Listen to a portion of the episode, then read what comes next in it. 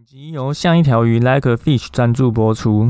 像一条鱼是台湾最大的防溺教育品牌，致力于推广荷兰游泳教育，教学水域安全观念与水中自救技巧，希望帮助民众在戏水时能够安全无虞。如果您对教学内容有兴趣的话，欢迎观看底下的说明栏资讯，了解更多课程内容。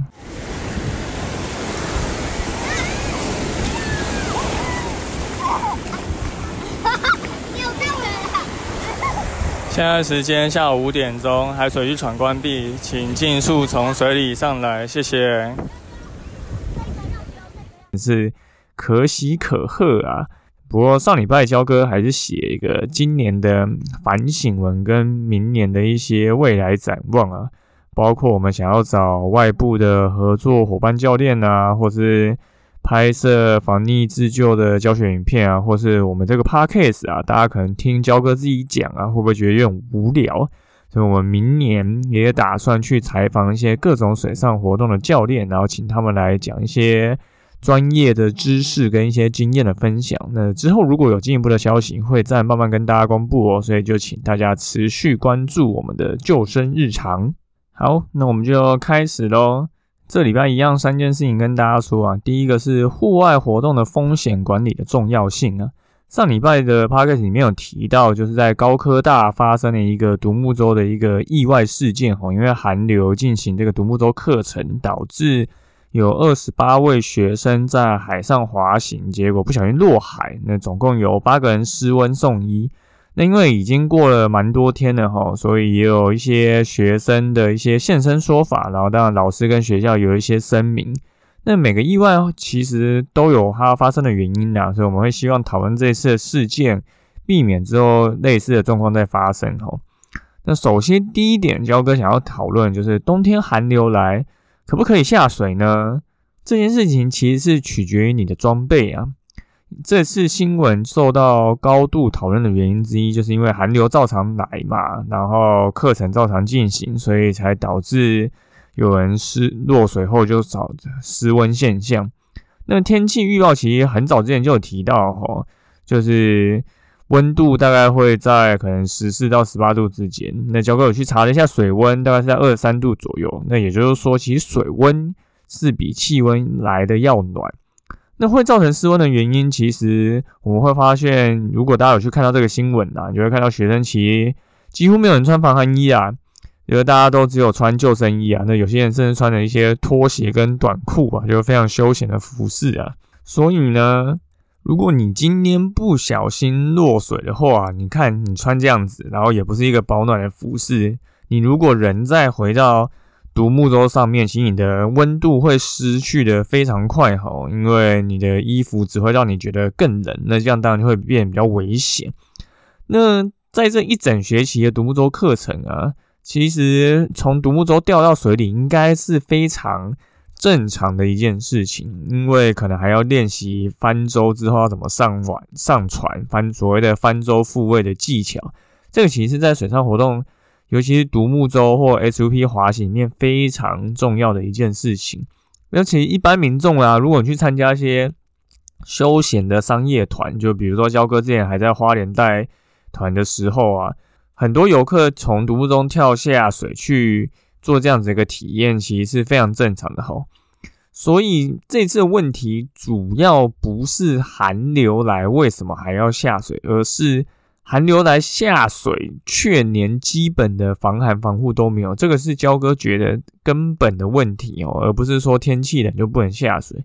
因为你看，在欧洲其实很多时候天气都比台湾冷很多，可是他们的水上活动依然非常的蓬勃发展。我相信大家都看过非常多各种 YouTube 的影片或短影片之类，那很多人可能在十度以下都还在滑激流独木舟啊，或有人在。下雪的时候，可能也会在湖上面滑行。其实这是一种非常有趣的体验哈。那当然前提就是你的装备要够齐全。一个专业的独木舟玩家，他如果在下水之前，其实他一定会去了解非常多资讯哈。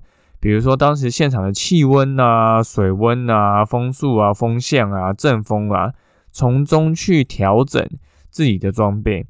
所以你看，这样这种天气去下水，那如果你穿着不同厚度的防寒衣，那其他就可以去保护你的、保暖你的身体。那救生衣可以提供落水之后的浮力。那溯溪鞋呢？你可以在搬动船只的时候不容易滑倒。手套跟帽子，我们可以做防寒跟防晒。风衣外套可以帮助你避免风把身体的热能带走。太阳眼镜可以保护你的眼睛，不会看到水面的波光粼粼，会可能就是伤害到你的角膜。那防水袋里面你可以装食物啊，装水啊，甚至有时候翻舟。复位的时候，其实是可以用防水袋协助做操作。那手套可以防止手指冻伤，或者是刮伤，或者摸到一些礁石导致它挫伤之类。那如果你有对讲机这些比较专业的装备，你也可以让前后的伙伴知道附近的状况。呃，你身上有哨子，救生衣上有哨子，你可以做紧急呼叫求援。那如果你手上有带专业的运动手表的话，它也可以帮助你去。可能去看一下你的，呃，你说这边的你的心率啊、气温啊，或是你可以去注意活动的行程跟时间的调控是不是 match 的。那上述讲了这么多装备啊，你说学生会有这些装备吗？摩扣林啊，焦哥做这么多年水上活动啊，我也不可能把所有装备都买齐呀。所以这个课程活动中有没有提供这些装备，或是有没有合作厂商可以让学生去租借？或者是老师有没有要求，在这样的情况下，需要有哪些的装备，你才可以下水？其实这些事情都可以帮助老师跟学生去避开这些活动的风险哈。那这个观念呢，还有相关的一些后续的一个教哥的想法，我都会写成一篇文章。那因为这个文章很长哈，它要有两千五百个字哈，所以教哥会再把这个文章放在底下的说明栏。那如果大家有兴趣了解的话，可以再去看一下这篇文章，非常的重要。好，那第二则是一个落水新闻哈，一个十五岁少年在高雄香蕉码头失足落海，然后来送医补治。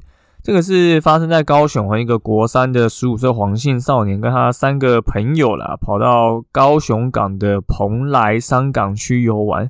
结果呢，不慎摔落港内。那经过搜救人员搜索，在落水处约五公尺的水底，找到这个黄姓少年。那送医之后就宣告不治。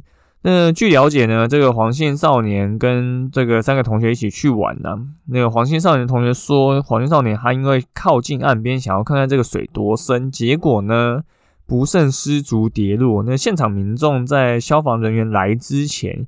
有试图抛掷救生圈救援哦，那最后没有成功。好，那从这个新闻我们可以听到什么那个资讯呢？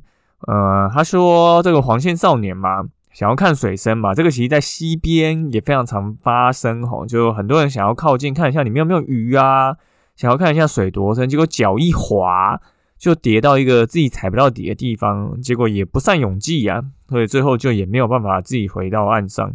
那你们有提到吗？岸上民众其实有试图抛掷救生圈哦，只是没有成功。那焦哥觉得没有成功的原因啊，大概就是一来你可能没有抛准，所以那个逆者没有抓到嘛；二来就是可能就是嗯，好，没有二来就是你没有抛准啊。那如果你抛出去的时候没有绳子把它拉回来可以重抛的话，那你抛过一次你就没东西抛啦，不然你有几个救生圈可以抛。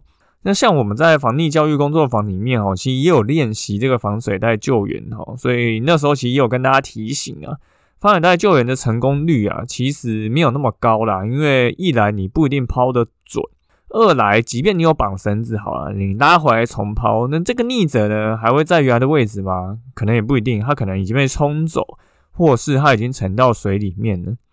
那如果这个逆者真的顺利接到这个浮具以后，应该要怎么做呢？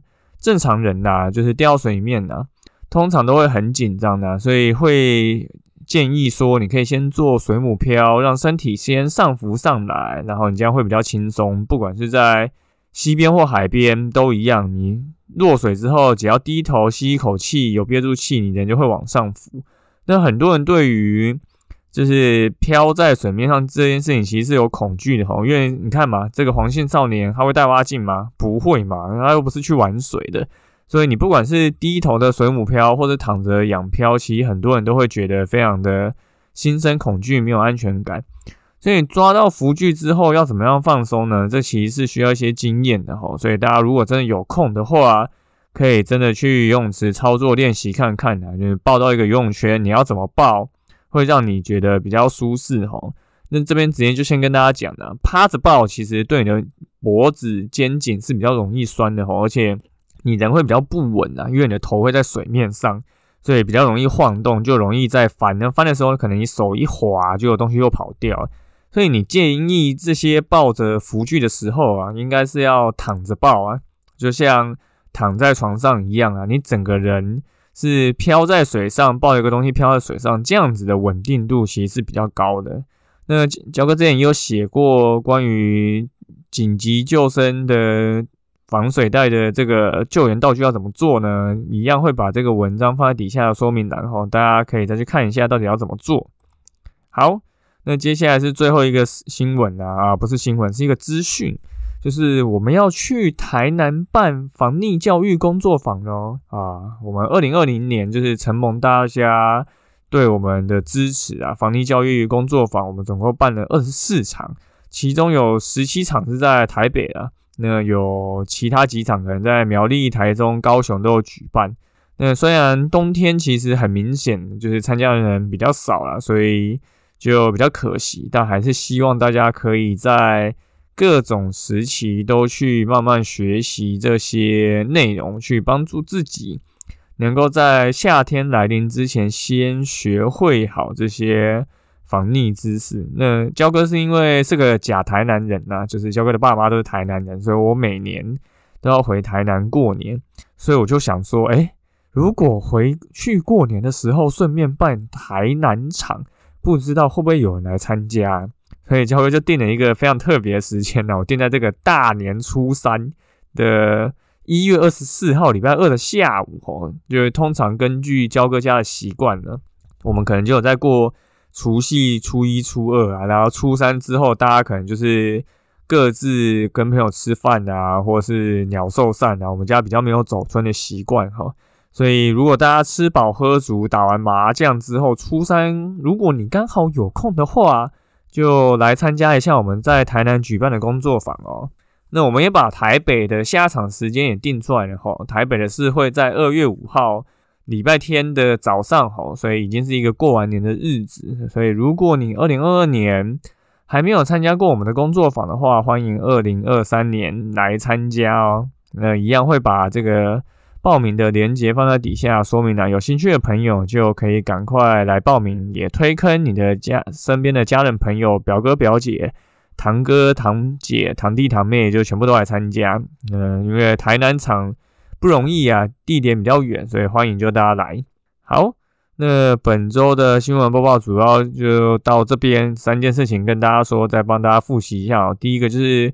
户外活动风险管理的重要性哈，非常重要哈。那焦哥写了一篇文情并茂的文章哈，那大家如果有兴趣的话，可以再去底下说明栏观看。再来就是呢，高雄香蕉码头有年轻人失足落水哈，那扔救生圈不一定真的就能够这么顺利就要逆着哈，大家可以自己多去练习，也可以练习抱着这些浮具躺着漂试试看。看看自己是不是能够真的非常的稳定，然后又放心的漂在水面上。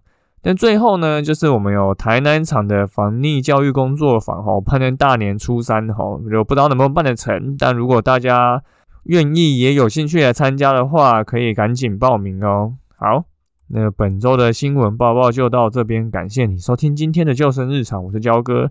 如果你喜欢我们节目的话，请到 Apple Park 留言并给我们颗星，也欢迎推荐给身边的朋友。那如果你有 IG 账号，也可以私讯跟我们说你想要听什么样的主题，我们就二零二三年再见喽，大家拜拜。漂试试看，看看自己是不是能够真的非常的稳定，然后又放心的漂在水面上。那最后呢，就是我们有台南场的防溺教育工作坊哦，盼能大年初三哦，就不知道能不能办得成，但如果大家愿意也有兴趣来参加的话，可以赶紧报名哦。好。那本周的新闻报报就到这边，感谢你收听今天的救生日常，我是焦哥。